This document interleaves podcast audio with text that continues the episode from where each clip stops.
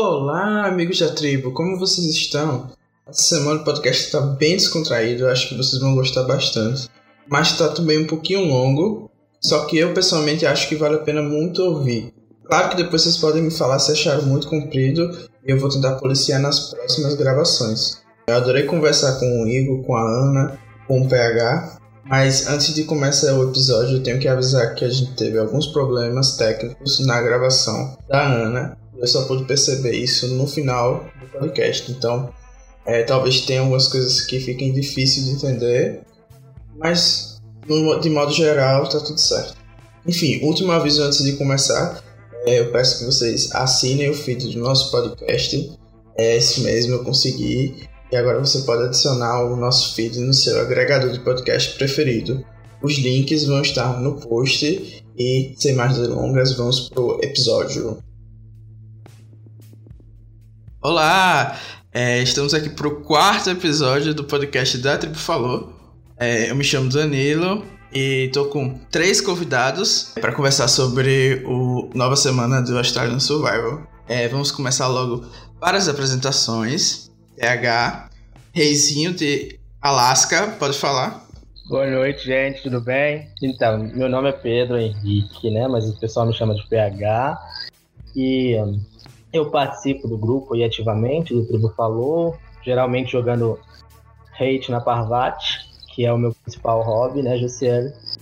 E, e no mais eu conheci Survivor em 2009, se eu não me engano, quando estava passando é, South Pacific, e aí eu comecei a acompanhar revi as temporadas anteriores e, tipo, rapidamente eu já coloquei tudo em dia, né, fiquei acompanhando em dia. E aí, hoje, mesmo sem tempo, né, a gente arruma um tempinho para assistir os episódios e aí assiste a versão australiana, a versão africana, todas as versões que existem, né? Porque é simplesmente muito bom. Eu sou Ingo e eu não ligo pro gameplay da Parvati. Pode passar. É, hoje, pelo jeito, a gente tá com um podcast bem antes para Parvati, mas não liguem, eu acho que ela é uma rainha inestimada, então não, não, Danilo banho você. Tchau. eu, eu, tenho que balancear Desculpa, as coisas. Aqui, eu não vou, eu não vou permitir espaço para enaltecer Parvati, não. Tá. Expulso da ditadura sandrista. Tá, tá. É, aqui é ditadura. Então, vamos fingir que não tem ninguém aqui defendendo a Parvati. É, e por último, mas não menos importante, temos a grande jornalista do século XXI e mais conhecida também como Irmã da Aubrey. Olá! Eu não sei, hoje você me vem parecida com a Aubrey, mas não reclamo, torci pra ela. Ela foi melhor que eu do que quando eu joguei em jogo virtual, então ótimo, parabéns. Obrigada. Eu sou jornalista, tenho 22 anos. Infelizmente, eu não posso opinar sobre a Pavati, porque eu não assisti nenhuma temporada que ela tá ainda. Desculpa, a gente ainda falta da 11 até a 27 para mim pra, pra assistir. Pelo menos enaltecer a Sandra eu posso duas vezes. Só falta heróis vilões, mas quase dá. E meu trabalho, além disso, é, quando eu estou desempregada, escrever no meu recente blog sobre reality show, é, chamado Verdrama. Você escreve lá, vou divulgar a qualquer momento, assim, alguma coisa sobre survival, talvez amanhã. No caso, não amanhã, porque isso aqui não vai sair no dia que a gente está gravando. Sem promessas, sem promessas. Você vai irritar sem prometer. E também eu faço questão de sempre na TC Cagayan, que foi a primeira temporada que eu assisti. Depois de rolar pra assistir Philippines e depois de ler que Caramon é uma merda e me desanimar com Blood vs. Water, porque Caramon era uma merda. Aí falaram também de Cagayan. Não, vou assistir dessa vez. Eu assisti e tô até hoje. Ai, gente, eu não acho que é, Caramon tão ruim assim, não. Eu tive sorte que eu assisti as temporadas sem ver comentário de ninguém, então eu gostava de tudo, até de Redemption Island eu gostei. Mas vamos passar para as perguntas gerais do episódio. Como sempre, eu queria que cada um dê uma nota. Que na verdade são tochas de 0 a 10 para o episódio da semana. Gente, eu vou dar, vou dar quanto, gente? Vou dar nota, vou dar um 7, assim, tipo, Gente, eu gostei da história e tudo mais, mas a edição foi o quê, gente? Um lixo. Mas assim, o resultado foi o que eu queria, então foda-se edição lixo. Se a edição tão lixo, o resultado tá que eu quero, passou. Aqueles. Teve gente que tava concordando aí com a sua opinião. O João Del Duque, que geralmente aparece aqui para reclamar, falou que o melhor episódio da temporada até agora foi esse. E ele só achou que a edição tá, foi desequilibrada. É, exploraram muito mal a tribo dos contenders e praticamente o episódio foi da Tiga, do Benji e da Anitta. Do resto, não teve nada.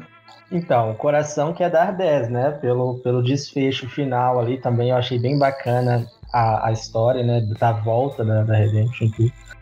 Mas, pela razão também eu concordo com o Ingo e com o João. Eu achei que a edição ficou muito ruim. Tipo, ele falou que a tribo dos contenders foi mal explorada. Imagina a dos Champions, né? Que só apareceram para fazer as provas, né? Então, eu daria um 7, assim, também. Tô com o Ingo.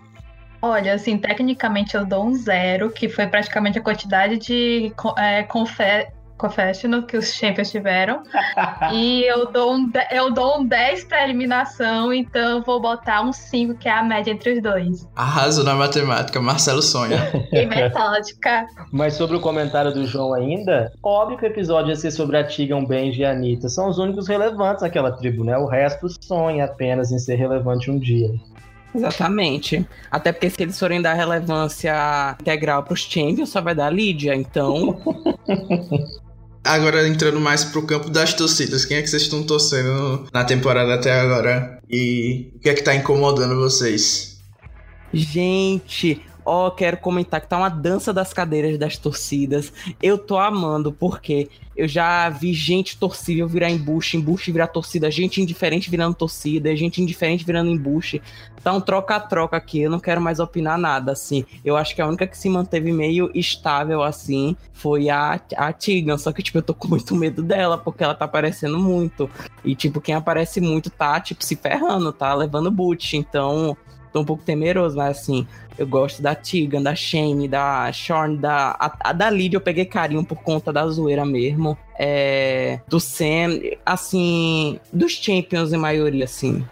Eu sigo sendo universo para sempre, dentro do meu coração com um carinho especial pela Shane, porque ela ainda é uma velha maravilhosa, só falta aparecer mais. E eu também tô nessa torcida da Tigan, só que eu tô morrendo de medo dela fazer merda, o que é bem provável.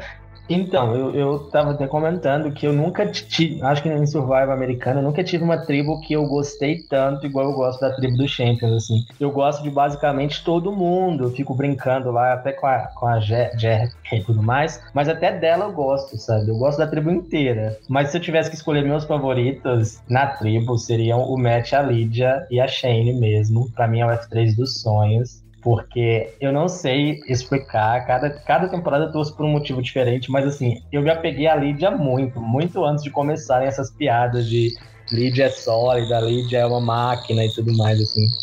Bati, o Santo bateu com dela e eu espero muito que ela ganhe, ou que o Matt ganhe, reizinho subestimado. E da tribo Chernobyl, eu torço para que ela seja dizimada, porque eu não consigo gostar de ninguém, nem da Tiga e do Riff. Eu não consigo me apegar a eles. Eu acho eles extremamente chatos também. Então, assim, o que eu mais me aproximo de gostar da tribo dos contenders é o Benji, porque ele é doido, então ele cria histórias, cria, sei lá, confusão. Mas só também, eu quero que essa tribo seja pagongada total, porque zero relevância. E se a produção não tivesse ajudando tanto eles, talvez eles tivessem sido pagongados mesmo. Sim. Passando agora para a edição, mais uma vez ela foi criticada, as pessoas já estão se sentindo enganadas porque disse que a edição de Australian Survivor era melhor do que a edição americana. E essa semana teve uma coisa que eu acho que nunca aconteceu em nenhum Survival, que foi uma tribo inteira ficar sem confés e sem uma cena de acampamento nem nada. Os champions foram ignorados totalmente na segunda-feira e quase não apareceram na terça. E assim, as críticas foram muitas. O Júlio Corandini, por exemplo, falou que a edição pecou muito no episódio, sequer mostrou os Champions, mas considerando que as duas que estavam no exílio eram dos containers, ele até entendeu ter sido mais voltado para eles os episódios, mesmo que tenha ficado óbvio o resultado nos dois dias. Eu queria saber o que é que vocês estão achando é, dessas escolhas da edição e se vocês acham que já dá para descartar os Champions das chances de vitória, né? Porque, por exemplo, numa versão americana, se uma tribo não aparece em um episódio, com certeza é porque o Winner não vai estar tá naquela tribo. Um, tipo, eu tento frisar sempre bastante que a edição australiana é diferente da versão americana. Então, tipo, eu não vou conseguir misturar é, a maneira que eu vou jogar a edição de um com a maneira que eu vou jogar a edição do outro. Assim, pelo menos eles estão fazendo o dever de casa, que é quando a pessoa é eliminada, a gente pelo menos tem um arco dessa pessoa total no jogo. Tipo, nenhum dos eliminados aí saíram como Ru, né? Não saíram como, sei lá, é, a Jen, a Desiree, é, Sebastian saíram no é, Ghost Island. Então, assim, pelo menos isso eles estão fazendo. Vamos ver se isso vai seguir até a Merge, né? Porque pode ser que na Merge acabe saindo gente, tipo, invisível. Tipo, a Mônica apareça só pra ser eliminada, né? No caso. Então, é, pode ter bastante disso. Com relação à questão dos Champions serem descartados ou não, eu não tô descartando ninguém. Tipo, até a pessoa mais invisível, que é, tipo, Mônica e Fenella. Principalmente Fenella, que a gente nem sabe quem ela é praticamente eu, tô, eu ainda nem descartei como chance de vitória, porque no Australian Survival, como eles têm mais tempo de tela, mais é, episódios e uma duração um pouco maior que a do americano, eles podem é, abusar um pouco de algumas coisas, mostrar é, cenas que não são é, estritamente essenciais, entre aspas, sabe? Então, eu meio que tô aprendendo, assim, ainda a lidar com a edição do australiano, por isso que eu não descartei ninguém oficialmente, tudo mais assim. Uma coisa que eu achei só um pouco estranha é que eu achei esse episódio pro nível australiano menor que os outros e eu meio que fico sem entender por quê, sabe? Eu também não sei se tem alguma coisa a ver com a falta de edição, porque, vamos dizer, teríamos uns 10 minutos a menos, digamos assim. Talvez esses 10 minutos pudessem ter sido usados para falar dos Champions ou algo do tipo, mas eu também não sei o porquê que o episódio foi menor. Então. Acho que tá tendo alguma mudança na programação. Não sei, porque segunda, os episódios da segunda-feira geralmente estão tendo uma hora de duração. 50 minutos de programa, né? 10 de comercial. E os da terça-feira tá tendo tipo uma hora e meia. Então, no da segunda que foi quando não teve os Champions, foi porque eles tiveram que encaixar tudo nos 50 minutos. Então, talvez tenha sido esse o problema mesmo. Eles teriam que se adaptar a um novo tempo. É, esse, esse episódio foi bem atípico, assim, eu acho. Mas no geral, eu não acho que a edição tá sendo ruim, não, assim, porque é, primeiro é até bom que como os Heroes, os Champions já são muito conhecidos, né? Eles já têm histórico, eles já são né, ídolos em alguns esportes, etc. Então, tipo, se ficasse também uma coisa muito, tipo, explorando isso, como ficou nos primeiros episódios, eu acho que ia ficar muito maçante, assim, sabe? E eles têm que mostrar, eu acho que mais os contenders mesmo, que são um pessoal desconhecido e tudo mais, para até para ter pra gente conhecê-los assim da, da vida pessoal, algumas histórias e tudo mais. Então, tirando esse episódio 9 que foi muito, muito, muito desequilibrado, mas eu, eu acho que também é por causa disso que o Coradini falou, que, que até a Exile lá estava sendo disputada por contender, e também teve a questão do tempo que é menor. Eu acho que, que a edição está sendo bacana sim. Não acho que tá legal, não. Eu acho que eles estão contando a história do jeito deles, é porque a gente tá muito acostumado a um tipo de edição e a gente quer que o programa se adeque a gente e não a gente se adequar ao programa. Sim. E a gente não tem nenhum modete ainda, então ótimo. O Blay fez um comentário no grupo que eu achei bem pertinente. Ele disse que essa, essa situação de tribo mais complexa, que funciona muito no americano, no australiano não é tão tão importante, né? Assim, a gente tem observado um padrão um pouquinho diferente. E assim, pelo que está sendo construída a temporada, eu acho que, que a gente não pode descartar os Champions, não. Na verdade, eu acho que é até mais provável que, que o vencedor saia dos Champions do que dos contenders, pelo, pelo ritmo que tá indo aí, assim. Eu não consigo ver também nenhuma história muito forte, nenhuma trajetória de winner, assim, dentro dos, dos contenders que restaram, para falar, ah, para bater o martelo que os Champions não vão ganhar de jeito nenhum, assim. Depois de Ghost Island, a gente não pode reclamar dessa temporada do Ocean, né, gente? A gente, pelo menos, tá, tá um pouquinho até melhor. Eu acho sim que o estilo do, do programa australiano, ele não, por exemplo, esconderia que foi a Chelsea que foi a idealizadora do Blindside do Bradley em Ghost Islands. Eles iam colocar ela como a mastermind porque foi ela que organizou as coisas, entendeu? Não importa se no final quem ganhou foi o Dominique, ele também participou daquela jogada, entendeu? O destaque é dela naquele momento porque foi o que ela fez. Então, nesse sentido eu gosto porque eles tentam pelo menos ser justo com o que as pessoas estão falando, né? Os participantes não ficam invisíveis só porque não ganharam o programa. Exato. E o Ingo comentou aí da Mônica.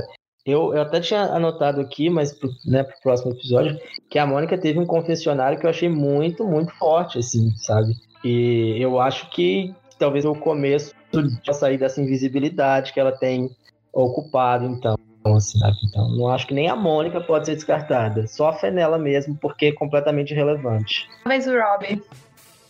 A gente vai falar dos Champions mais na frente. A gente pode partir já para o episódio em si. Vamos falar agora do primeiro episódio.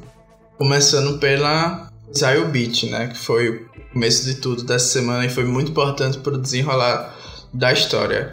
Queria saber, assim, primeiro se vocês acharam que foi uma injustiça muito grande essa twist porque as duas meninas, a Anitta e a Tegan, puderam trocar informações sobre o que tá, tinha acontecido na tribo dos Champions e meio que influenciou totalmente o jogo posteriormente, né? Benji foi totalmente.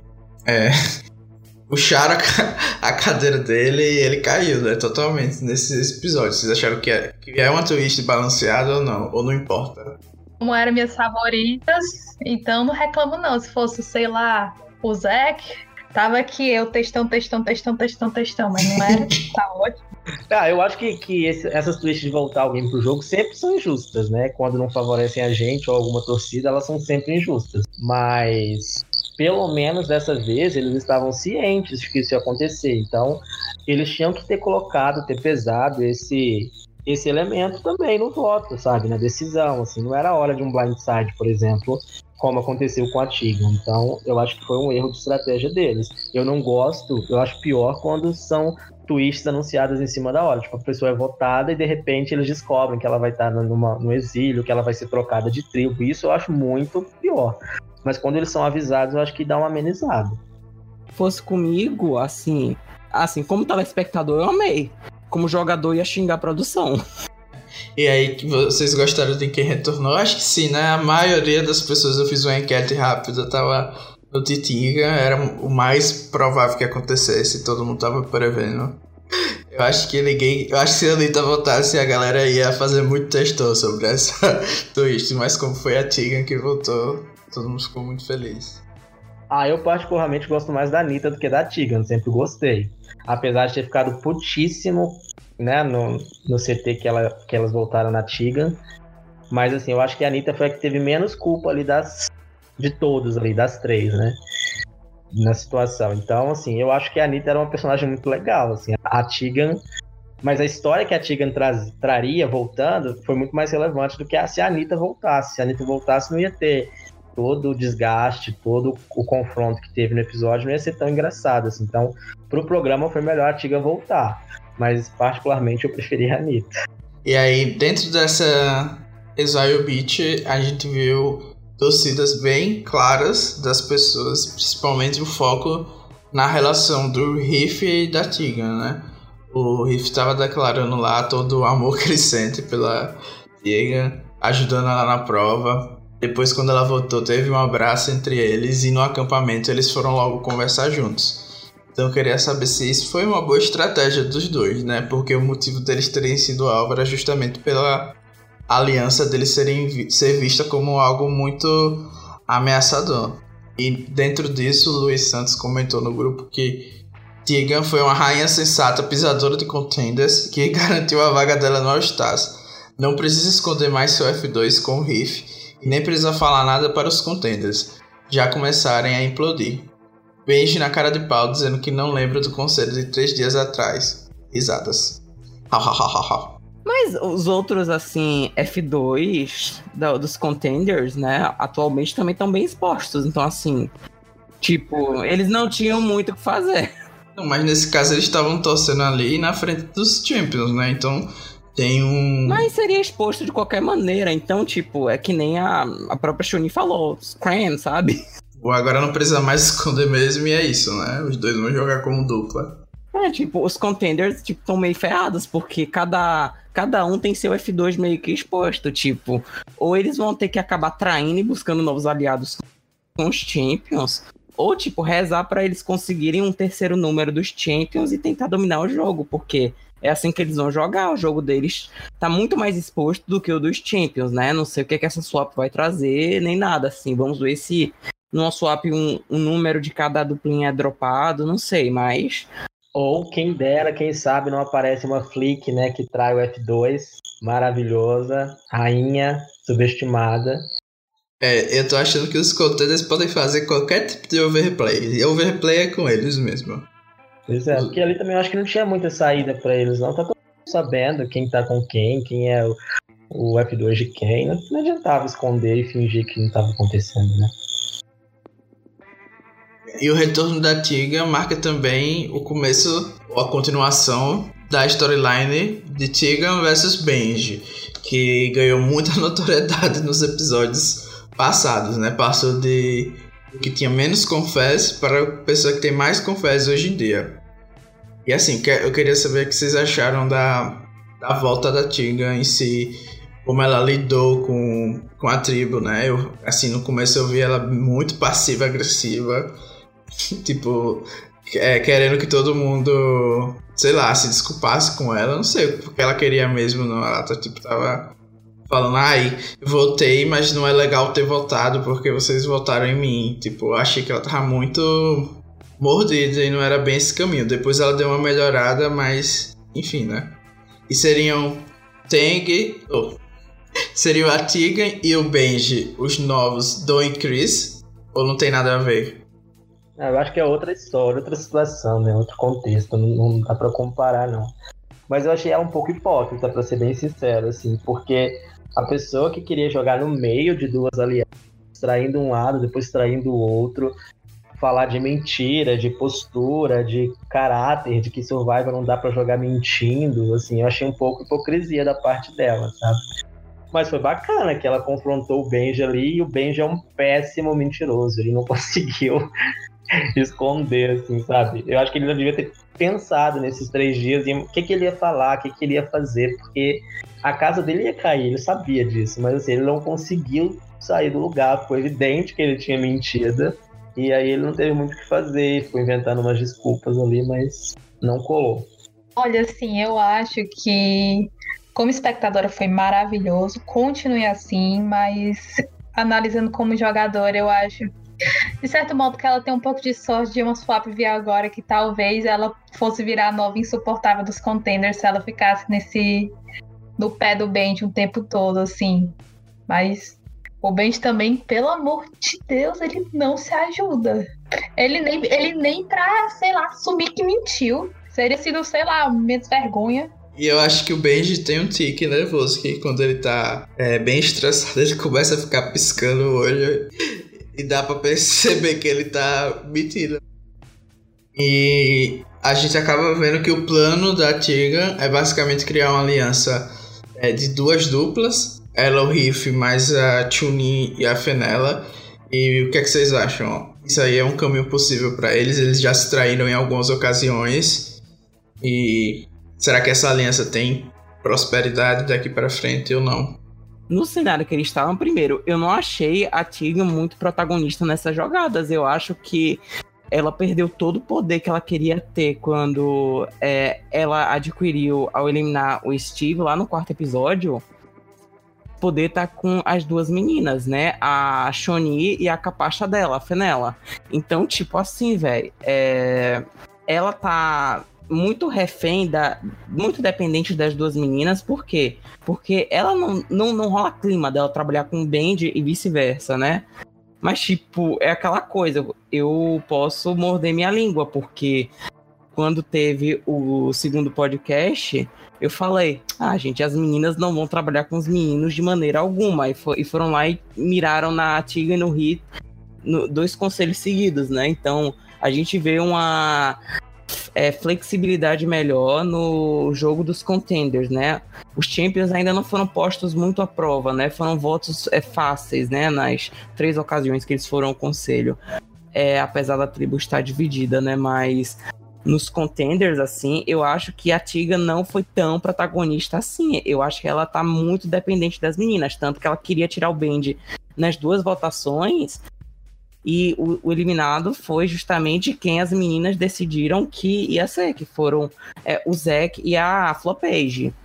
Aí eu queria também falar um pouco sobre o Benji, né? O, o PH falou que realmente a gente viu que ele não tinha muito nada planejado e ele sabia que alguém das duas ia voltar e que provavelmente elas iam ter tido conversado né, lá na Zion Beach. Então, assim, achei uma falta de despreparo dele, total. E eu acho que ele realmente é, esqueceu que ele mentiu. A gente riu do que ele falou, que ele tinha esquecido, mas é a única explicação possível. Pensa, tipo, não faz sentido. Ele se enrolou todo. Nem se ele tivesse realmente é, planejado uma mentira, ele se enrolaria tanto como aquilo. Eu acho que ele realmente se esqueceu, ou então a gente não viu alguma coisa nesse episódio, porque não faz sentido como ele lidou com isso. Eu acho assim que no segundo episódio ele foi muito melhor do que no primeiro, mas nesse eu achava que ele ia rodar porque tava muito cínico. E eu não sei como a Shuni e a Fenella tiveram paciência com ele dois episódios, na verdade, eu achei que ele ia rodar. Porque, assim, é meio difícil dizer que o segundo episódio foi melhor que o primeiro, porque o segundo também foi uma tragédia. Não sei se eu posso falar agora, porque eu não entendo essas ideias dele com a, com a Shone, assim. Eu acho que o que tá acontecendo é que tem, um, tem o F4 do Benji, do Rob, com a Chunin e a Fenella, e eu acho que esse é o F4 de verdade dessa tribo desde o começo. Também e acho. a produção não quis que a gente soubesse logo de cara, porque era bem mais interessante a gente achar que era mulheres versus homens e tudo mais. Por isso que as, as jogadas deram certo, porque existia essa confiança aí que a gente não tinha é, conhecimento anteriormente. Mas assim, como o Igor falou, a Chun-Li e a Fenella foram as grandes protagonistas, pelo menos na minha opinião, desses dois episódios. Eu me surpreendi porque do episódio passado eu tava achando que elas iam só ser capachas dos machos. E chegou aqui e elas realmente dominaram a tribo e ninguém tá meio que se importando em deixá-las no controle. E foi uma posição que a Tigan deu para elas, né? Eu concordo com o Ingo, assim. É, a Tigan que entregou de bandeja essa posição na mão das duas mais por erro do jogo dela, principalmente no segundo conselho, que foi um absurdo aquilo ali. Mas ela acabou deixando as meninas na posição de, de, de poder, na posição de decisão. E também eu concordo com você também, que eu acho que a, a lealdade das duas é muito mais pro Benji e pro Rob do que pro. Pra, pra, pro Riff e pra Tiga, entendeu? E a Tiga não conseguiu visualizar isso aí. Ela tá achando que ela vai conseguir reconquistar as meninas, mas não sei se vai ser possível.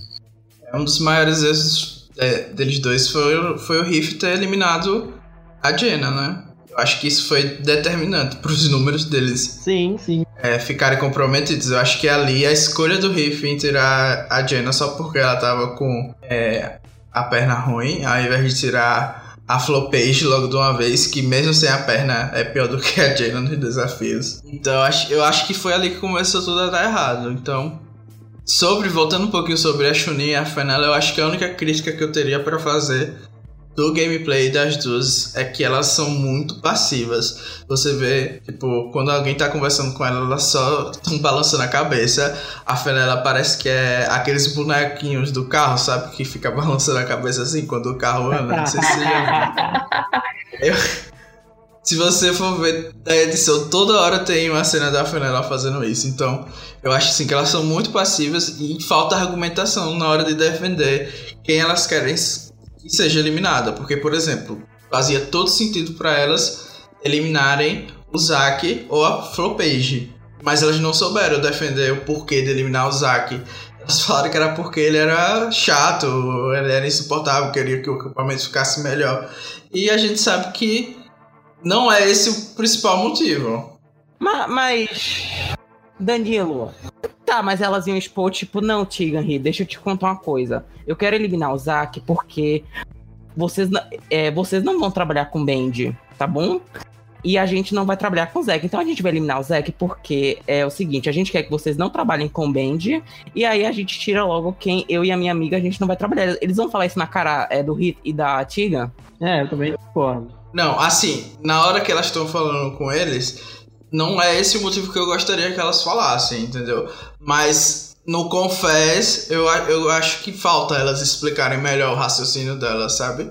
Do que é que elas estão fazendo. Mas assim, você também vender que a eliminação do Zack é porque ele é chato pra Tiga, não é uma boa jogada, porque. Ah, isso eu concordo. Tipo, você pode não estar tá falando com todas as palavras que é porque você quer que mantenha-se os números do jeito que você gosta, mas tipo, qualquer pessoa perceberia isso. E a gente vê que a Tegan percebe, porque ela rebate com um argumento lógico que não faz sentido tirar o Zack. Na cabeça dela, assim, com ela, elas duas sendo aliadas, não faz sentido tirar o Zack. E elas não têm como contradizer isso. Eu acho que a Tigan, tipo, ou a Tigan que as duas meninas perceberam que a Tigan é um tanto quanto irredutível em suas posições. Então, é, para elas, elas sabiam que a Tegan estava muito dependente do voto é, delas duas e da Flopage, queria seguir qualquer voto, né? Whatever. Então, é, eliminando assim o Zack, a Tegan não teria outra escolha se não votar no Zack, até porque ele era o número do Band. Então, de certa forma, seria positivo entre as para ela. Mas ela é, voltando, tipo, nesse rage todo pra cima do, é, do Band, ela, tipo, é, entregou justamente poder para as meninas. Na, no, na, agressividade dela com o Band, ela praticamente entregou poder para as meninas, sabe? E eu não sei até quando elas não tiveram argumentação ou até quando não foi mostrado, né? Porque no final das contas o que aconteceu foi exatamente o que elas quiseram, né? Um, um, um lado queria eliminar a Tiga, o outro queria eliminar o Benji, e elas no meio decidiram e todos votaram como elas quiseram. Então, assim, é, apesar de eu odiar as duas, eu tenho que assumir que, para mim, elas foram as mentoras da, da, da, eliminação e eu acho que elas tiveram um argumento muito mais forte para conseguir convencer todo mundo a seguir o plano delas, mesmo não fazendo sentido algum, nem em termos físicos, nem em termos estratégicos para nenhum dos dois lados, né? Então, só para elas, e elas conseguiram fazer isso. Então, não sei. Elas falariam o que então? Eu acho que elas poderiam ter falado, por exemplo, olha, o Zack já é, provou por A mais B que ele não vai trabalhar nunca com a gente, então a gente vai eliminar ele antes que chegue uma swap, que tá por vir uma fusão. Eu acho que pelo menos é um pouco mais estratégico do que você fala que quer tirar a pessoa porque quer que o acampamento acorde mais feliz no outro dia, entendeu? Mas vai que usar, que era tipo uma AB, sabe? Uma Abby.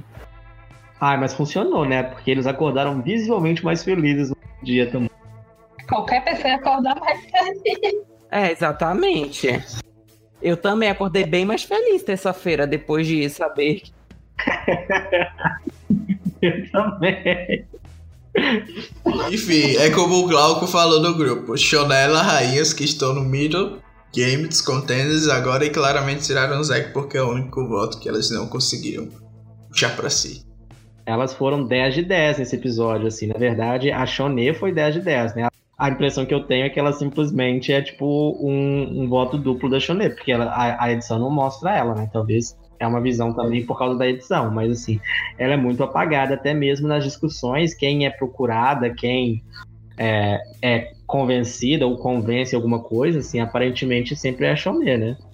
Isso, e acho que essa é a impressão que os contenders têm também. O Benji apareceu falando que é, a Shonen controla o voto da Fenella, e pelo que a gente vê também, é basicamente isso. A Chanela aparece balançando a cabeça e, alguém vai contar o que, está acontecendo para ela, geralmente a Chunin. Mas, bom gameplay aturável. E aí a gente chega no CT do Zack, que eu particularmente não estava esperando que fosse acontecer isso. Nem eu. Isso eu achava que a, achava que a Tiga ou o Riff iam sair nesse episódio. E queria saber o que, é que vocês acharam, de forma geral, é, do conselho em si.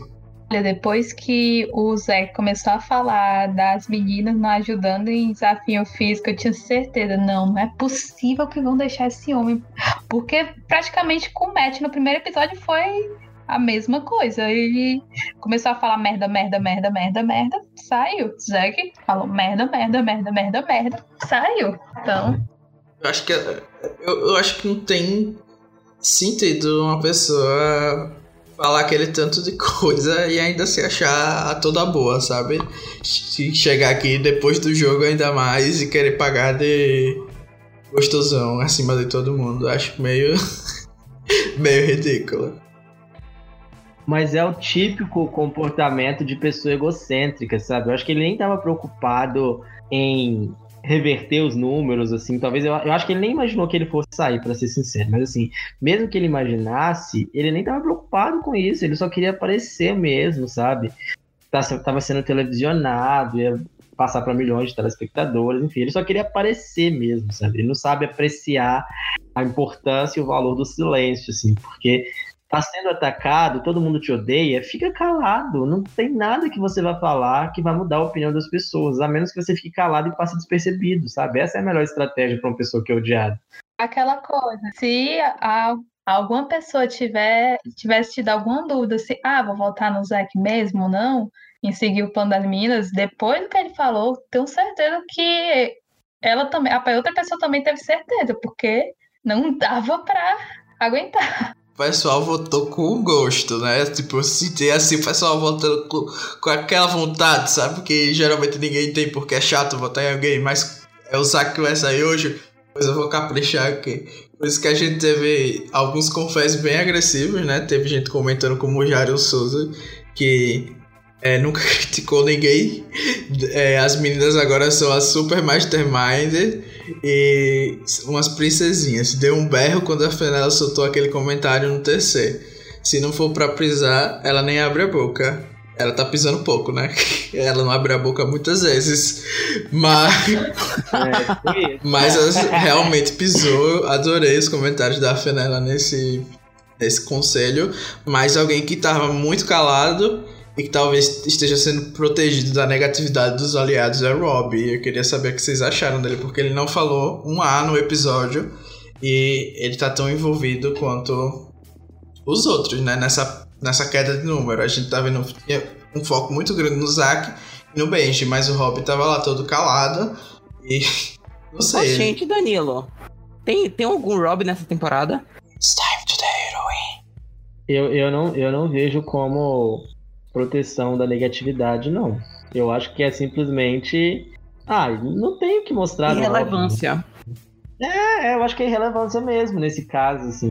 Porque quando é uma pessoa que está sendo protegida da negatividade, você percebe que a pessoa ela participa das jogadas, ou ela também é, é super escrota, e, e, mas ela é de alguma forma blindada, né? Não é o caso do Rob. O Rob não parece uma pessoa escrota, na verdade, ele parece o mais tolerável dos três, digamos assim. E mesmo assim, ele quiseram relevância para tudo, assim. Foi, acho que foi a primeira vez que eu prestei atenção no Hobby discutindo né, estratégia foi no, no, no, episódio seguinte, no episódio 10, que ele tá conversando ali com, com as meninas, né? Mas assim, de resto, parece que ele meio que vai, da mesma forma que a Fenella é o, é o voto duplo da, da Shoné, parece que o Hobby era o voto duplo do Benji, sabe? E vai fazer o que ele quiser e acabou. Assim. Ele só apareceu nesse episódio achando que ia ser votado, né?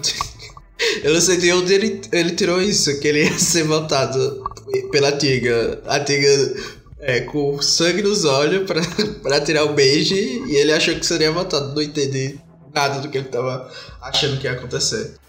Sim. Mas enfim, eu queria saber também se o Zack foi a melhor opção. Porque existe consequências de deixar uma tribo assim desunida, né? Tipo, você querer manter é, todos os lados meio que dependentes da, do seu voto. Antes de uma swap ou fusão, pode ser que as coisas desandem. Vocês acharam que é, foi a melhor opção para a tribo em si? Ou já deveriam ter escolhido um lado, tirado o Benji e sedimentado isso? É, naquela, naquela é, composição ganharam com aquilo. Fenella e Shoni. Neutro foi a Flopage, porque não tem nada, continuou sem nada. E, tipo, perderam os outros quatro. Eu, eu também concordo com o Ingo. Eu acho que se o Zack fosse menos é, embuste, eu acho que havia uma possibilidade dele inverter o número, porque eu acho que os conteúdos são muito flexíveis nesse sentido, entendeu?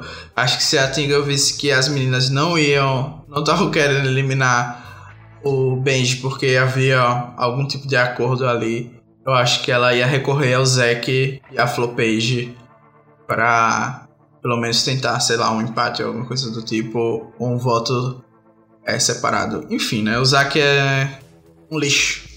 Não, tipo, eu acho que, que a Tiga ela não, tinha, não teve muita saída, assim como o Benji e o Rob também não tiveram muita saída. Então foi uma decisão que beneficiou somente Shonei e Fenella, assim. Mas o que me irritou nesse episódio, particularmente, na eliminação do Zack, particularmente, foi a passividade do, do Riff, entendeu? Porque o Riff é que, tinha, que tem contato com os homens, assim, sabe? E ele continuou tendo contato com os homens mesmo depois do blindside da, da, da Tegan, assim. E, assim, era ele que tinha que fazer, criar esse elo, sabe? Era ele que tinha que recolocar ele a Tegan numa posição de decisão, numa posição de swing vote. E ele simplesmente não fez, não fez nada, sabe? Ele, a Tegan voltou revoltada, brigando com todo mundo. Benji, e o Riff tava lá, tipo, meio que de guarda-costa dela, sabe? Era a hora de chegar para ela e falar assim: minha filha, vamos sentar aqui, vamos ter uma conversa, vamos acalmar os ânimos e também procurar os meninos, assim, porque não que eles fossem conseguir se virar, por exemplo, contra virar os meninos contra a Shonei e a Fenella, mas assim, pelo menos ele tinha que tentar, porque o Zack, ele eliminar o Zack foi uma decisão assim muito burra para mim. Até porque as meninas votaram nele no CT passado. Mas assim, é, eu acho assim do Riff, cheguei à conclusão foi que ele é um marido que a mulher manda e tudo, sabe? E aí, tipo, ele foi pra ilha e agora ele vê a Tiga mais ou menos como essa esposa que ele deixa comandar as coisas e só segue. Ele encontrou a patroa dele, basicamente. Pronto até mandar a gente mais fraca para derrotar na Redemption Island, lá na Exile Beach, ele mandou. Pronto, é isso. É o Capacho agora. É. Capacho feliz. Sim. Dá, e dá pra ver a felicidade dele, né? Quando a Tiga voltou. Ele tava no céu. Então, assim, eu acho que é mais ou menos isso. A gente não vai poder esperar muito do Riff, mas eu acho que ele vai bem longe nessa temporada, então. Mas ele não é uma má pessoa, ele é uma pessoa gostável, só, tipo, falta sal um pouquinho.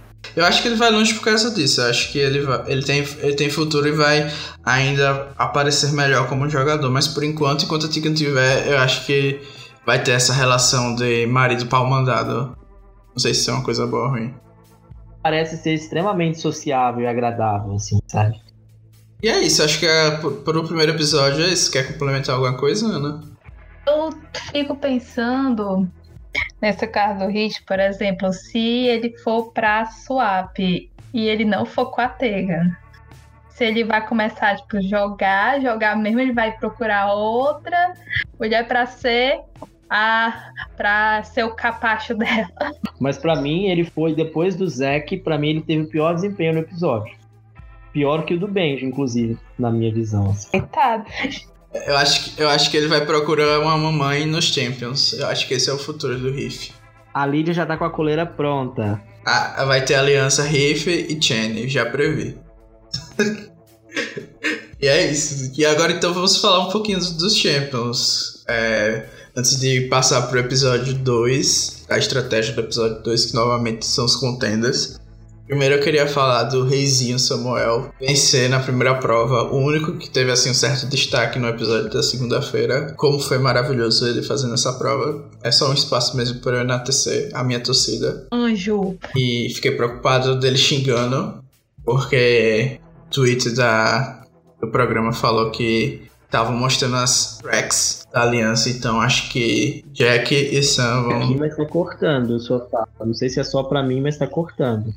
Mas era só um enaltecimento, se cortou, eu tiro isso do episódio. Vamos para. Então, assim, a, a cena acho que mais importante dos Champions é deles falando sobre as alianças, finalmente, do que.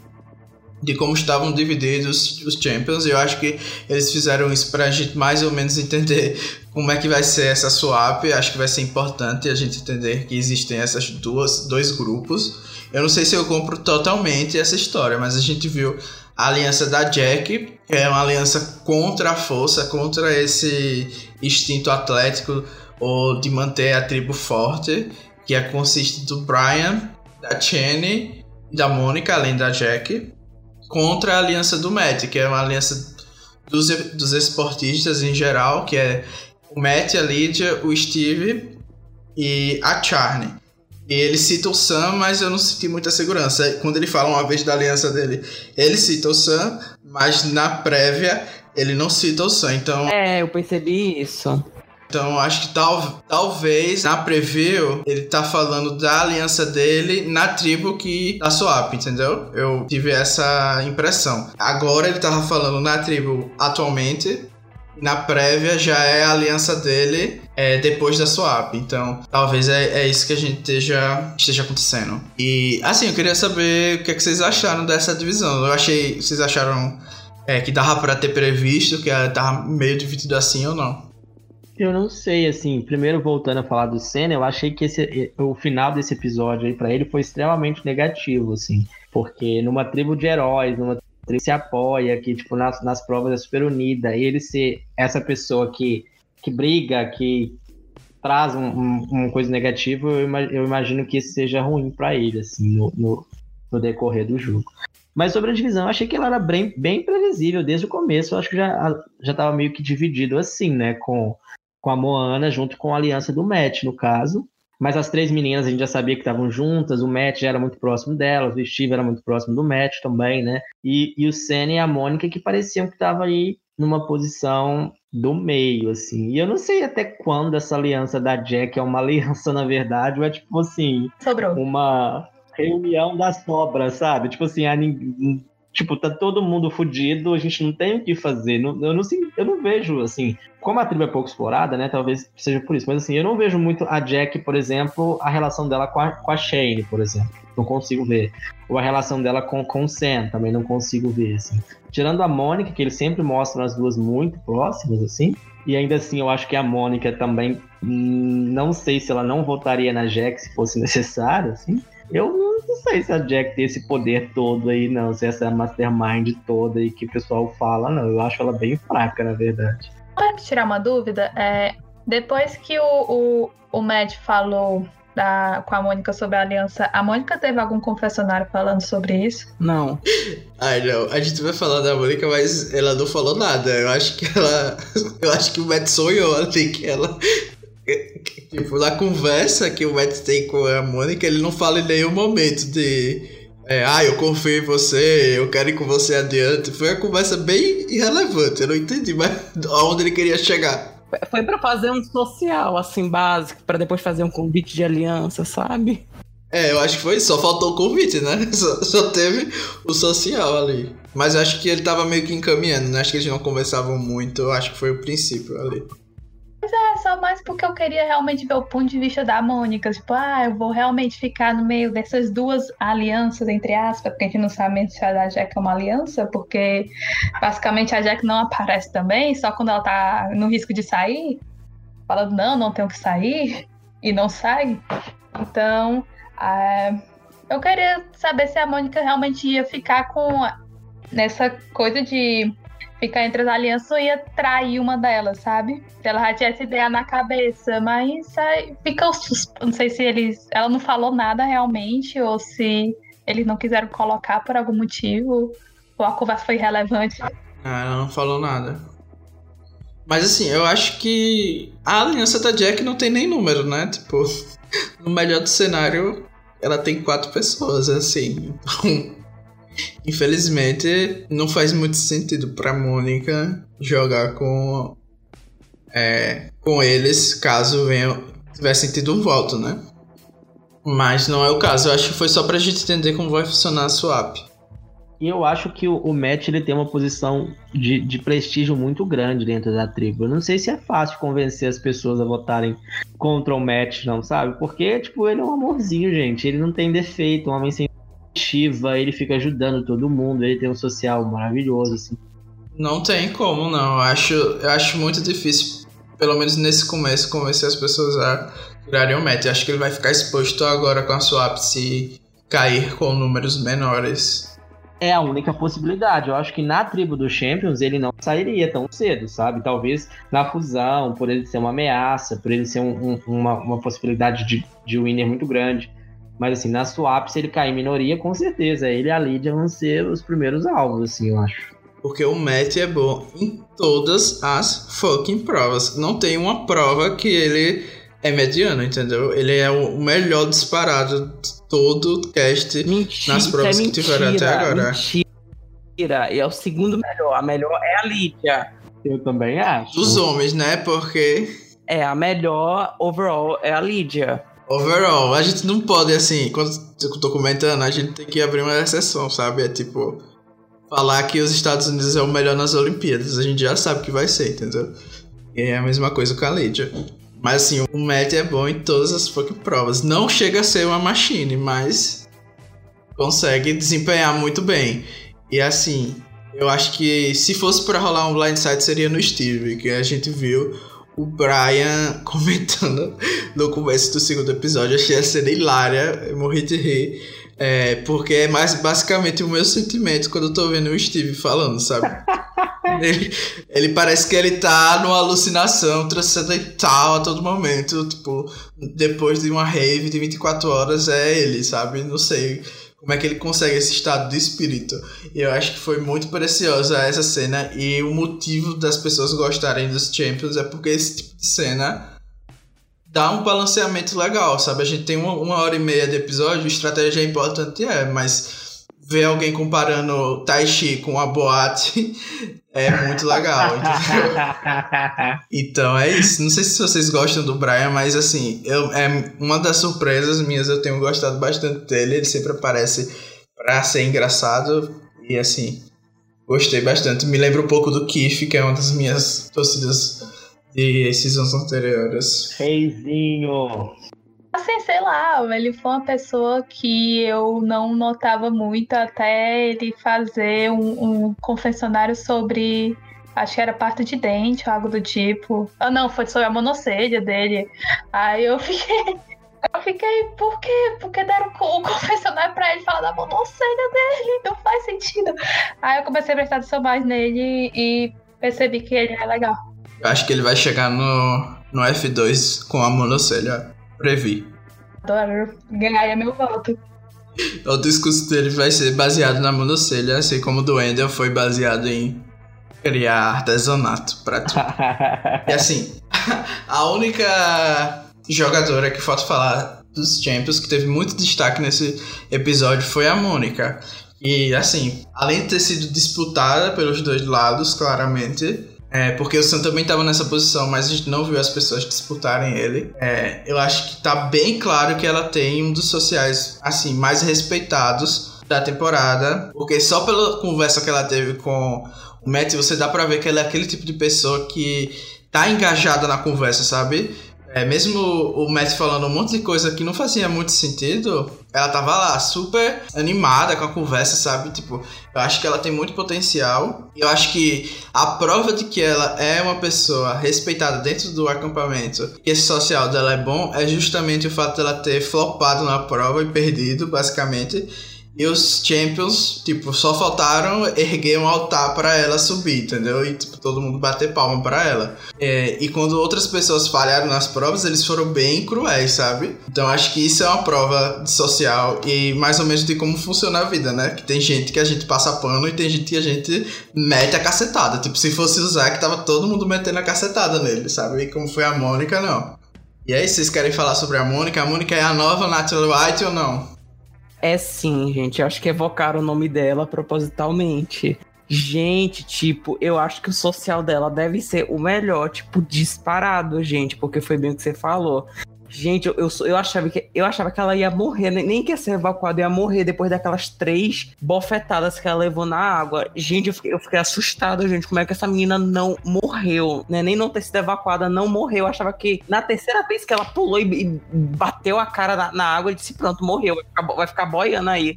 Então ela, ela saiu nadando, tipo, morrendo de dor, mas nadando lá, tipo, guerreira. Gente, e tipo, ela foi o motivo da derrota da tribo. E mesmo assim, o pessoal disputando o voto dela. Gente, se isso não é social, eu não sei o que é. E eu acho que remete bastante o primeiro confessionário dela, né? Do jogo todo, dizendo que o fato dela ser Miss Universo não é somente ela ser um rostinho bonito, tem muito mais a ver com habilidades sociais e até de inteligência, né? Eu acho que ela tem muito dessa inteligência mais voltada para comunicação e tudo mais, sabe? Todo mundo quer ficar perto da Mônica. Aclamada, gente. Ela devia estar muito mal porque perguntaram até se ela estava sangrando, então ela devia estar muito. e tava, né? O Sam disse que tava, tanto que acho que não mostraram que foi muito forte, que ela saiu toda ensanguentada, né? Mas eu acho que isso também tem muito a ver com o perfil da tribo, né? São, eles são muito heróis, assim, de forma geral. Por isso que eu acho que o Sam se destaca de uma forma negativa nesse aspecto, por ele ser, tipo, meio explosivo, assim, quando as derrotas estão para acontecer, assim, sabe? Todos ficaram muito incentivando, porque eles são atletas, eles são heróis e não sei o que, e ídolos, então eles apoiaram ela, acho que por esse sentido, assim, por esse aspecto também, sabe? E, e, achei interessante a abordagem que o Matt teve de falar que ela provou que é, joga pelo time, entendeu? Acho que foi uma forma bem interessante de manipular a pessoa a se sentir tão confortável com a tribo em si e também a, a fazer ela não ter vontade de flipar né, no time não se sentir insegura, assim, de certa forma. E eu acho que isso não foi à toa, sabe? O jeito que ele falou e tratou aquela situação. Ele repetiu várias vezes que ela se provou, que ela é, joga pelo time, e eu confesso dela veio meio que confirmar isso, né? Que ela, apesar de estar aqui para ganhar, como ela falou, ela se sente parte do, dos Champions, né? Para mim foi um confessionário muito forte. Talvez tenha sido o confessionário mais forte assim dos Champions desse, nessa semana. Tem foi esse da Mônica, assim. Eu acho que ela vai ter uma relevância muito grande ainda nesse confessionário. E um social de uma Miss que não precisa de usar flerte, né, para fazer social, né? A Parvati sonha. Ana quer complementar antes da gente passar?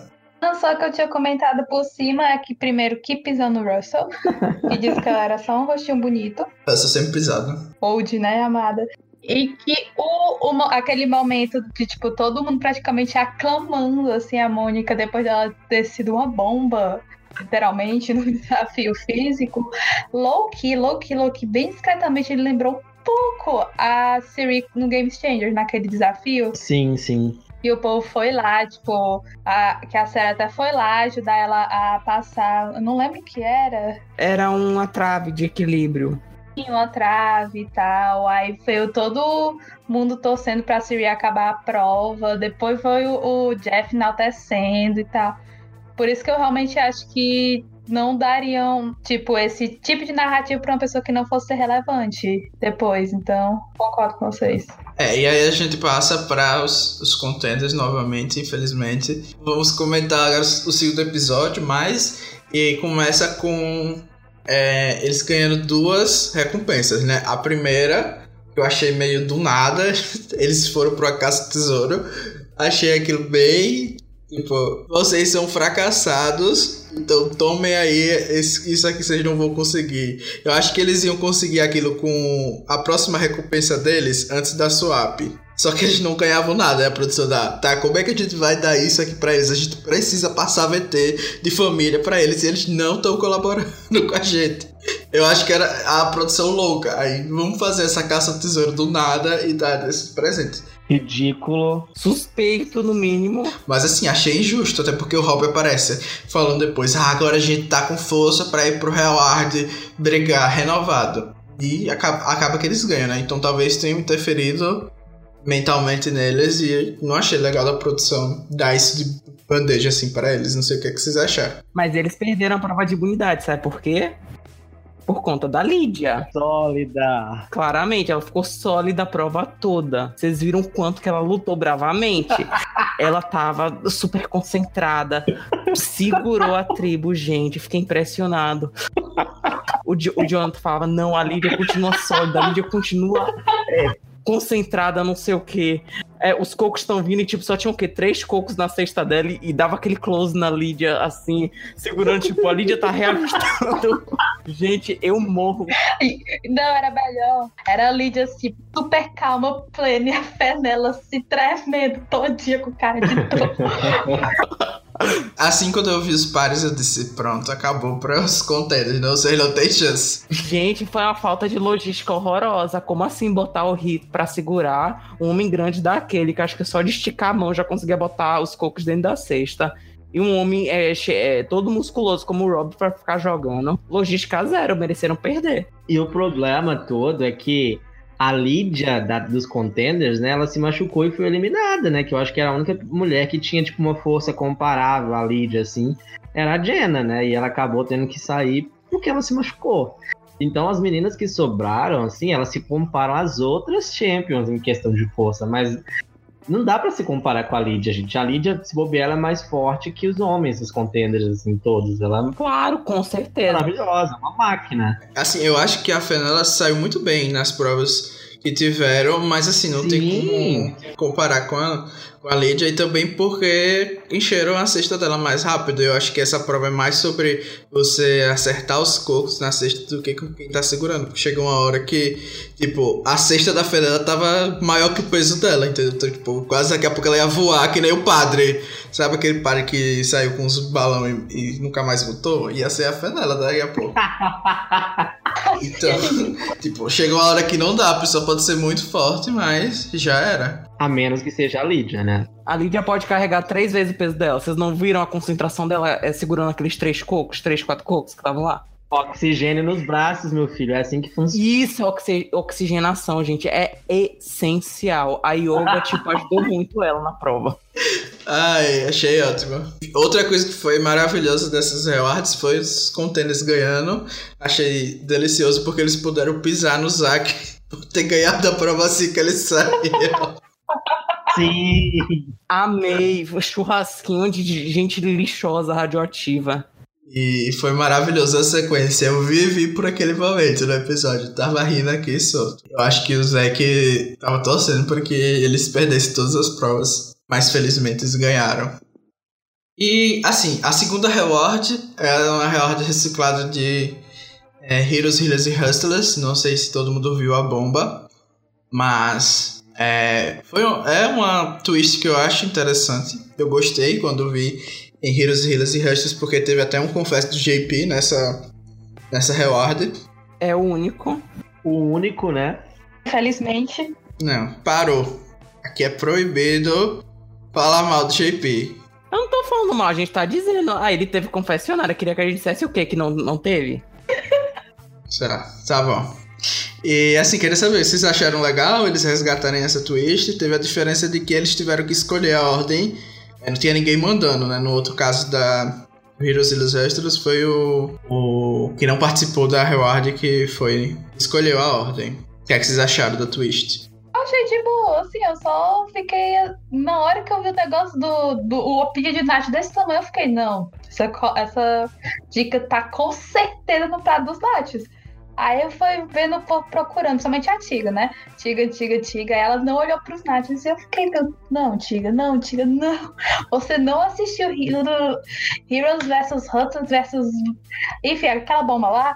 Gente, aí eu fiquei, não, o Ben, aí o Ben já acertou, né? Ok, ok, ok. Bem que eu disse, estava certa. Aí aquela ideia dele de esconder com um pano assim no meio do nada eu não sei como ninguém estranhou. Porque, que, porque, porque teria um pano no meio do nada, meio, do meio dos nada, não é nem no bicho todo, né? Começa aí. Não faz sentido. eu, eu achei, eu sinceramente achei que todo mundo ia achar a pista, né? Ou pelo menos até alguém jogar o negócio fora. E na outra vez demorou, eu achei que também ia demorar nessa. É, pra alguém ter a ideia de jogar isso, mas não, só uma pessoa achou. E essa pessoa também não fez questão nenhuma de esconder a pista de uma forma decente, né? Era, eu acho que era uma, era uma prova, tipo, com uma lição de moral no fundo, né? Era, teoricamente, quem fosse o mais altruísta da tribo e deixasse pro final, é tinha mais chance de achar, né? Porque já tinha, teria menos nachos e tudo mais. Mas mesmo assim, a Tigan Primeiro que ela foi super afobada para ser a primeira, ficou óbvio que ela tava caçando alguma coisa, né? Segundo que ela foi muito burra, gente. Pelo amor de Deus. Benji é a única pessoa que salva nessa, nesse contender mesmo. Não tem jeito. Mesmo ele sendo doido e não sabendo mentir, ele ainda é o único personagem que, que é interessante de assistir, que é meramente inteligente, porque o resto não dá para defender, não. Gente, o Robbie. Nossa, esse é o mais mula de todos. Foi muito engraçado. Que né? vergonha. Eu acho, eu amei a edição colocando assim, que o do Rob. Ai, olha essa vista. Aí eles cortam pra a, a pista do ídolo na frente dele e ele sem ver nada. Ou, ou esconderam muito bem, ou ele é muito burro. Pegou a burrice do Zack. Pegando o Nash em cima da pista e não viu, não é possível. Eu achei também que o Riff fosse encontrar, mas. Flopou. Ele tava bem pleno lá comendo. Tava bem tranquilinho, ó. Ele já achou um ídolo pra, pra, pra ele, tá bom. É, tá, tava com a patroa dele lá, então. Por isso que não se pode dar recompensa pra contender. Porque se fosse a Lilia, ela já teria achado. Com certeza. Ah, com certeza. E teria se livrado daquele tronco. Ia ser uma briga. Ia ser uma briga. A Shane ia primeiro e achar. A Shane, a Shane ia achar, com certeza. Ia ser a primeira logo. Até porque o- ela ia usar o card de ser idosa, né? Tipo, epa, eu sou idosa, eu tenho que ir primeiro. Ela já enfia logo a mão naqueles nates ali e achar. Ia nadar até a ilha em um minuto, né? Nadadora. Sim. E, e eu acho que a Shane vê o programa. Não, ela vê, com certeza, gente. Vê. Ela tava procurando as coisas nos banquinhos e tudo mais, tipo Michaela, então acho que ela acharia. E, e eu percebi isso nem por conta disso. Eu percebi isso no episódio que o nojento lá saiu, do. Que eu não vou nem citar o nome, do Mr. Texas. E quando ela disse, não, é, eu vou votar no Russell no matter what. E, mas assim, do ídolo, o que, é que vocês acharam deles esconderem numa ilha? Ou numa outra ilha, que não é a ilha que eles estão? Eu acho que fica meio impossível, né? De pegar no.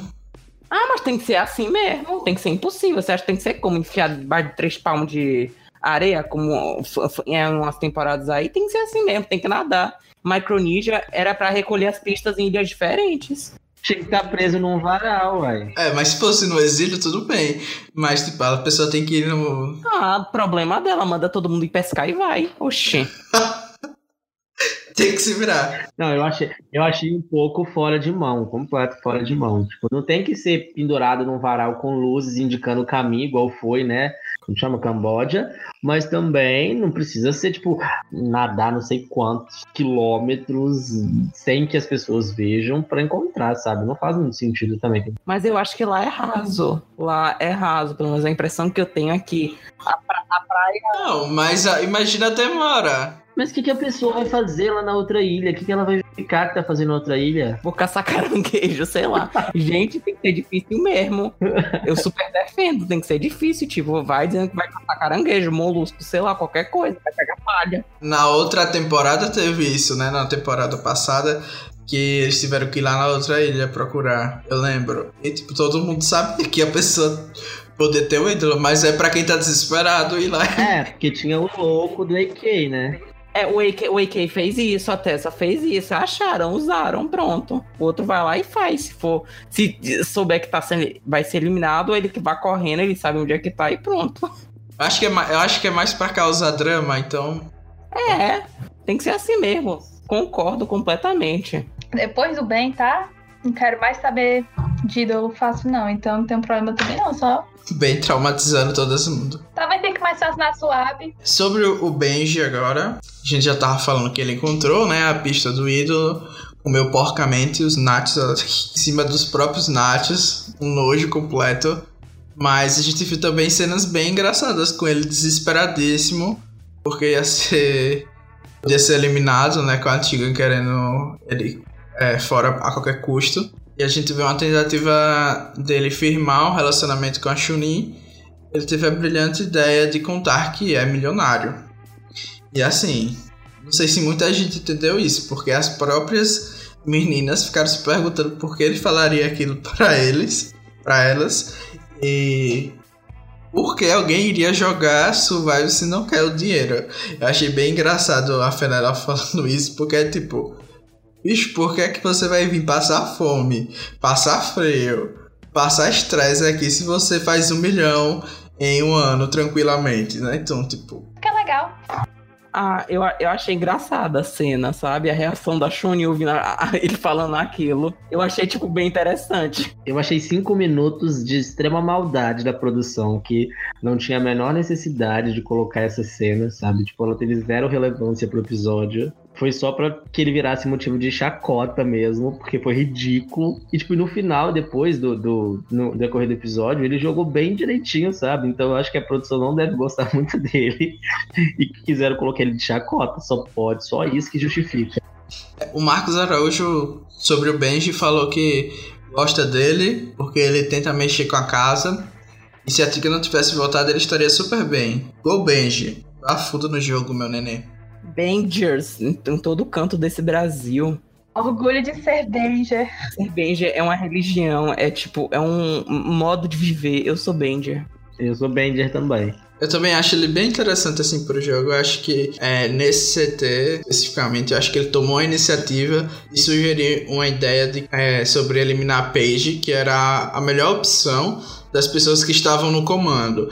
Então ele meio que já deixou elas à vontade em fazer isso, não precisar tomar a frente dessa decisão. Acho que ele teve um bom instinto e também era uma ideia que ele poderia defender tanto para a dupla Chunin Fenella como para a dupla Tiga e Riff, né? Então, é, acho que de certa forma era a melhor abordagem que ele podia ter naquele momento também para salvar, né? Já que ele era o alvo.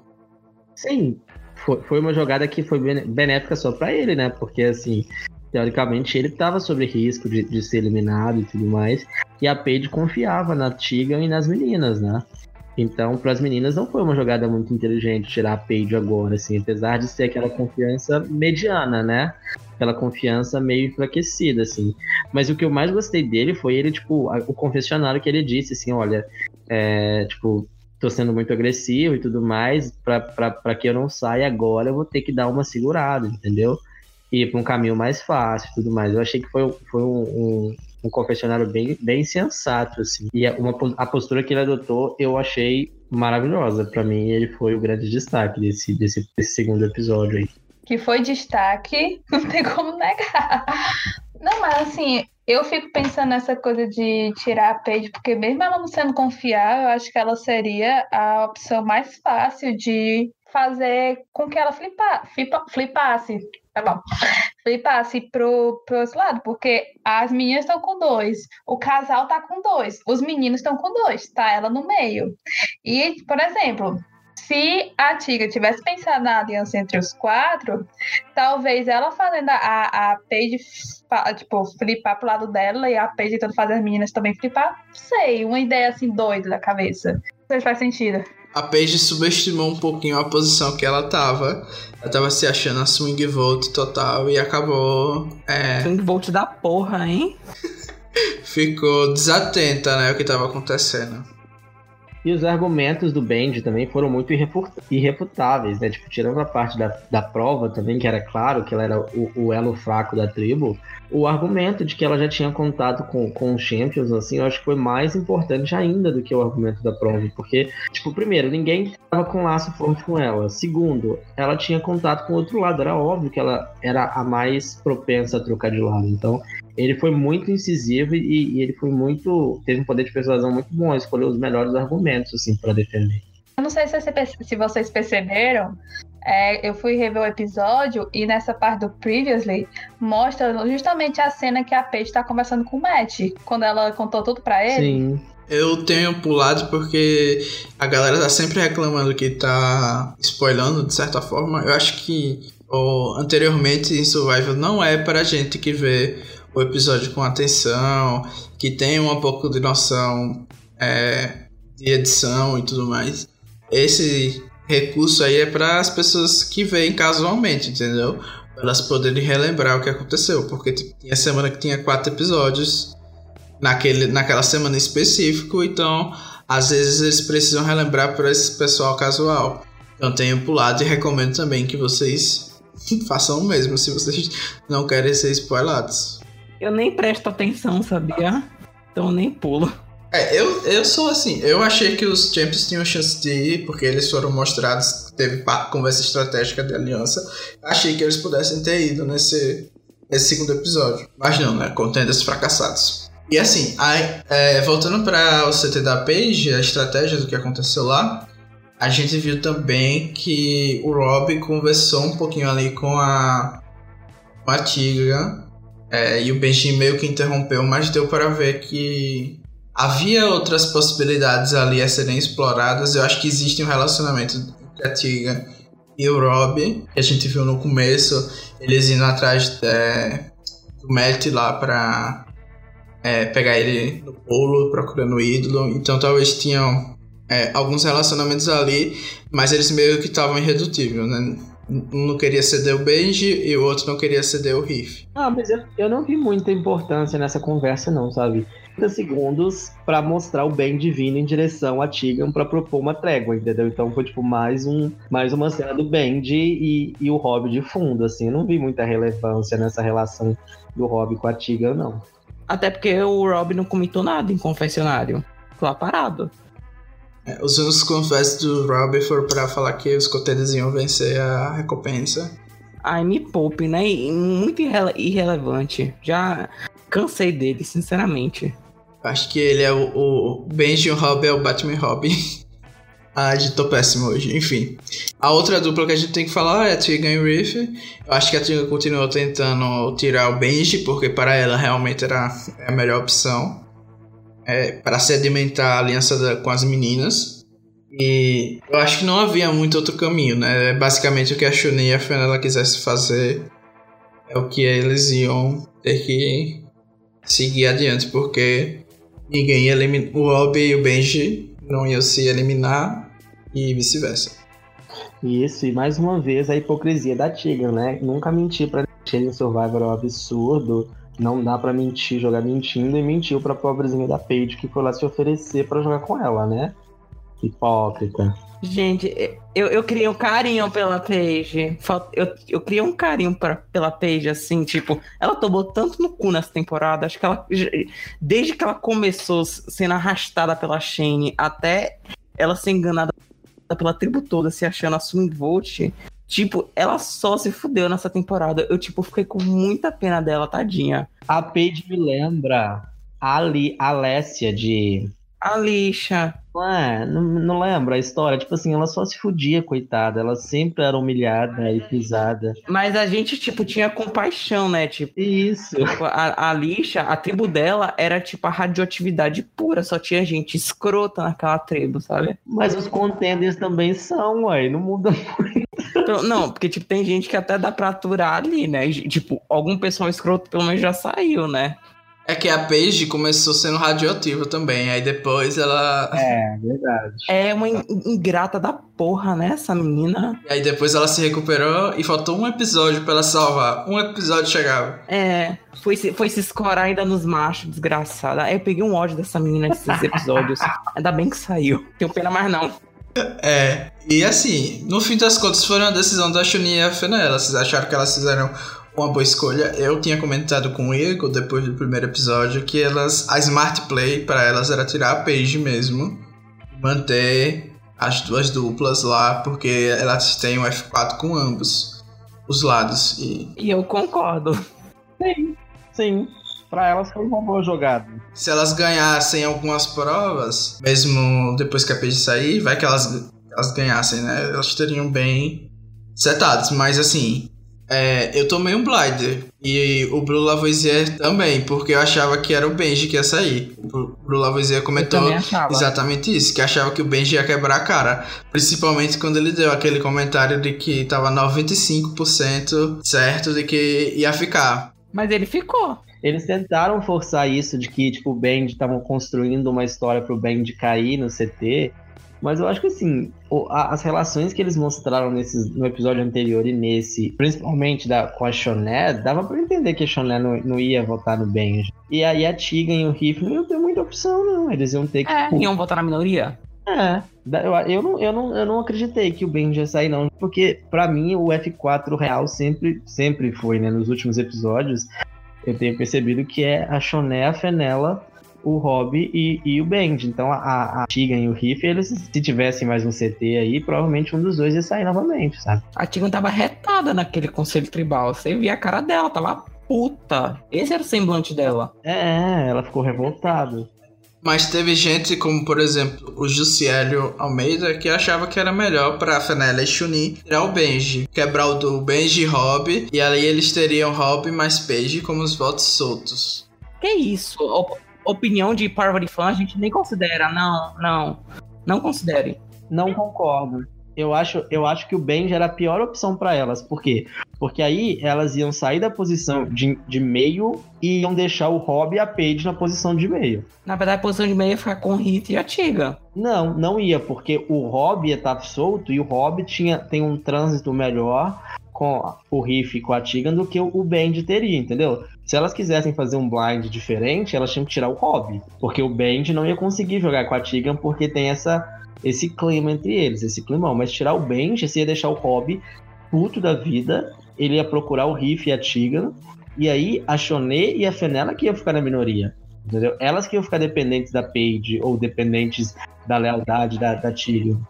Não, exatamente isso, verdade. Leva, levei blind também. Também acho a melhor opção, até porque imagina ter dois, dois swings, assim, não dá pra confiar. No F4 sólido. Ia ficar bem caótico, né? Sim, talvez fosse ótimo pra gente, mas pra elas não seria. E com a eliminação da Paige, é, a gente seta um precedente de que é, duas pessoas foram eliminadas sem ter VTs. O Marcos Vinícius é, falou isso no grupo e nem teve aqueles VT mostrando a vida deles. Acho que não rolou nenhuma vez. Não me recordo. Realmente não teve. Isso agora muda muito, né? Que a gente pode ter pessoas eliminadas sem VT só porque a história delas não é tão interessante para ser mostrada. E além disso, o Wagner Reis comentou algo que eu acho que vai ser bastante foi bastante engraçado que isso explica mais ou menos a dor de cotovelo do Zack contra a Flopejo, porque a Flopejo conseguiu ficar um CT mais longe do que eles. Imagina como tá o clima na Premage Tip, os dois lá na Ponderosa juntos, um atrás do outro. O Paige, sinto muito. Coitada da Paige. Não, na verdade, coitado de todo mundo que, que tem que aturar ele no, no, na, nessa Premage Tour. Meu Deus do céu. Imagina você ir pra uma viagem com o Zack e o Russell. Meu Deus, de férias com ex. Ai. E é isso, acho que a gente comentou a maioria das coisas. Tem agora a promo para comentar, que é basicamente anunciando que vai ter a swap semana que vem. Não é merge. E aí, com a swap, vem as. É, os adivinhas, né? As pessoas querendo é, prever o que vai acontecer. As mães de Nas do grupo. Então, vou ler aqui uma série de comentários de pessoas prevendo qualquer tipo de coisa. A Marcela de Vasconcelos, por exemplo, falou que parece que a aliança do Matt vai se ferrar na swap. E o Luiz falou que queria a aliança da Lídia, do Matt, Charlie, Mônica e Sam dominando. Mas pelo visto vão se ferrar. O Jefferson Oliveira falou que sente que a Jack irá causar a eliminação do Matt. Então essas pessoas estão achando que o Matt vai rodar. É, também tem gente achando, como o Matheus Moreira, que a Chun-Li foi a dona do episódio todinho e tem certeza que ela vai ser muito relevante na merge. O Samuel Sansão Pimora falou que logo agora que os contenders ficariam mais divertidos com três duplas, vai ter swap. Ele aposta que sairão um atrás do outro. By the way, a edição dessa temporada tá bem a desejar. O que, é que vocês estão achando dessas previsões? Quais são as previsões de vocês para swap? Vem Shane seja salva. Eu também acho que a aliança do Matt, não necessariamente ele vai se fuder por causa da prévia que deu a entender que ele tava numa posição muito confortável e tal. E geralmente quando eu vejo um negócio desse, é vai se fuder mesmo mas eu não quero que isso aconteça, estou torcendo que isso não aconteça. Aí, no caso, se fosse uma, é, uma swap pra, de dois para três tribos, teria cinco em cada tribo, né? Nesse caso, ficaria praticamente toda a aliança do Mert uma tribo, né? Vamos dizer, se a gente tiver muita sorte barra azar, que vai ter que eliminar a própria aliança. Já pensou? Só pelo choque? Eu, eu concordo com a Ana. Eu acho que, que dá, pra, dá pra imaginar que aliança, alguém da aliança dele vai ser vítima, né? Mas eu não imagino que seja ele, não. Assim, eu tô mais preocupado, assim, com o coração doendo pela Lídia. Eu acho que a Lídia, ela pode ser um dos alvos, assim, mais fáceis. Porque, é, e também é, é, é um pouco improvável, né? Pelo número de que tem atualmente atualmente, assim, é, é um pouco improvável que, tipo, todos caiam em uma posição desconfortável, assim, uma posição vulnerável, assim, na swap. Tem muito mais champions do que contender, assim. Eu acho que no primeiro momento, tirando a Shane, que tá super na bosta, e a Jack, que é né, mais estratégica, assim, os outros não se virariam contra um champion contra o outro, assim, nessa fase do jogo, não. Acho que só as duas que têm mais possibilidade de, de jogarem contra a própria tribo, assim, numa swap. Então, a chance deles caírem em minoria, é, eu acho que todos caírem em minoria é muito pequena, assim, tipo, improvável demais. Eu acho que a desvantagem dos Champions é que se for uma divisão de duas tribos novamente, mesmo sendo um número ímpar, talvez tenha alguma twist envolvida, é, Digamos que numa tribo fique maioria contender e na outra maioria champion. Tenho quase certeza que os contenders iriam sabotar a prova para eliminar os champions. E eu não vejo os champions sabotando prova porque eles são muito competitivos, são atletas. E éticos é, também. Então, né? tipo, eu acho que nesse sentido eles podem perder números por causa disso, sabe? Mas assim, é, atualmente tem três Champions a mais do que Contenders. E a gente tá no F15. Então, mesmo que as três próximas eliminações dessa swap forem de Champions, a gente vai chegar na, na Merge com números pelo menos empatados. Então, vai ser basicamente as alianças que eles vão fazer durante esse período que vão determinar a Merge. Então, acho que vai ter uma certa importância, principalmente se os Champions forem saindo nesses próximos CTs. E é isso, alguém quer comentar mais alguma coisa dos episódios? Não, acho que a gente cobriu tudo dos episódios, né? A gente falou até. Então, não sei, eu, eu pensei em fazer um jogo aqui, mas não sei se vai ficar bom. Era o jogo de falar o nome do, do participante e vocês falarem um adjetivo que vem na cabeça sobre esse participante. Vocês acham que, vocês acham que vai dar certo esse, esse jogo? Ah, eu adoro. Acho que não, só que o sonho é perfeito. Tenta, se não ficar, corta. Vamos fazer um teste então. Eu vou falar o nome e cada um fala é, um, um adjetivo. Pode ser? Vai ser em ordem alfabética. Benji. Benji. Benjer. Reizinho do Fontense pra mim. Rico. Milionário. É, Brian. OTT. Quem? Desconheço. Nulo pra mim. Tá, Fernela. Quem? Capacha. Pula. É, Riff. Palmandade. Capacho. Jack. Superestimada. Angela. Cubo, cubo, cubo. Ah, Lídia. Máquina. Pedra. Patroa dos Champions pra mim, ela. Matt. Ai, rei. Rei da temporada. Vencedor pra mim. Simpático. Anjo. Mônica. A troa do Russell. Natalie White. Ai, gostei. Natalie White também, porque pisa na Parvati muito, muito melhor do que ela. Com certeza, a gente tem vários motivos. É, Robbie. Quem? Apático. Nulo. É, Samuel. Perfeito. A razão pela qual o universo funciona. Ah, eu acho mediano. Gen Ban, pode expulsar. Danilo acabou. Meu Deus. Que absurdo, isso é uma heresia. Chene. Nadadora. Pra mim, musa. Perfeita, sem defeitos, sem falhas. Are you threatening me? Safadíssima, como todas as louras velhas. Charney. Segundo plano. Pra mim, ela fica em segundo plano sempre. Stand by. Flusher. Agora Chun-Li. Esposa de skatista. Mastermind. Ela é dissimulada, o que não é ruim no jogo, né? Porque ela consegue, lá com aquela cara de songa dela, estrategizar bastante. Eu acho que ela é uma das mais lúcidas. Steve. Doido. Chapado. Comic Sans. Não sei. Bunda, né? E pra finalizar, Tiga. Superestimada também, pra mim. Ancorosa. Band, band, band, band, band, band, band needs to go. Agora apostas pra winner da temporada. Três nomes, no máximo. Gente, eu vou apostar na Mônica, vou apostar. Meu Deus do céu, quem que eu, eu vou apostar na Shorn e eu vou apostar. Meu Deus do céu. Eu vou apostar. Gente, eu vou apostar no Hit. Pronto, esses três. É, vou mudar minhas apostas. Minha, minhas apostas são o Hobby, como sempre. É de que um lobby, gente, pelo amor de Deus. Não é quem eu tô torcendo, é quem eu acho que vai ganhar. Que absurdo, Daniel. Isso sai da sua boca. Isso devia ser cortado. Pelo amor de Deus, não. O Rob, o Riff também. Acho que ele tem boa chance. E vou colocar um champion por dó. Então eu vou colocar. Acho que é Charne. Eu, eu, eu aposto também na, na Charme, na Mônica, e eu vou apostar no Matt, porque meu coração tá dizendo que eu vou apostar no Matt. Então eu vou apostar nele. Mas dos contenders, eu acho que o Riff é o melhor. O mais com mais chance é o Riff mesmo. Eu acho que talvez eu colocaria a Chunin no lugar da Charne se eu não quisesse colocar um champion mais. Enfim, Ana? Mônica, talvez a Charne. E eu vou dizer, sabe quem só pelo choque?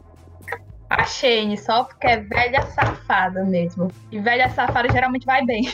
Falta dizer quem é que vai sair nos dois episódios. Querem fazer essas apostas ou com a swap não dá pra apostar? Ah, vou apostar. Eu aposto. Eu aposto que vai sair um, um de cada né, tribo original. Acho que vai sair a, a Lídia ou o Sam, tem grande chance de sair pelos Champions pra mim. E, e dos contenders eu chutaria a própria Tegan de novo. Ou, ou a Canela. Eu acho que uma das duas vai rodar, assim. Não sei a ordem, mas assim, seriam dois entre esses quatro.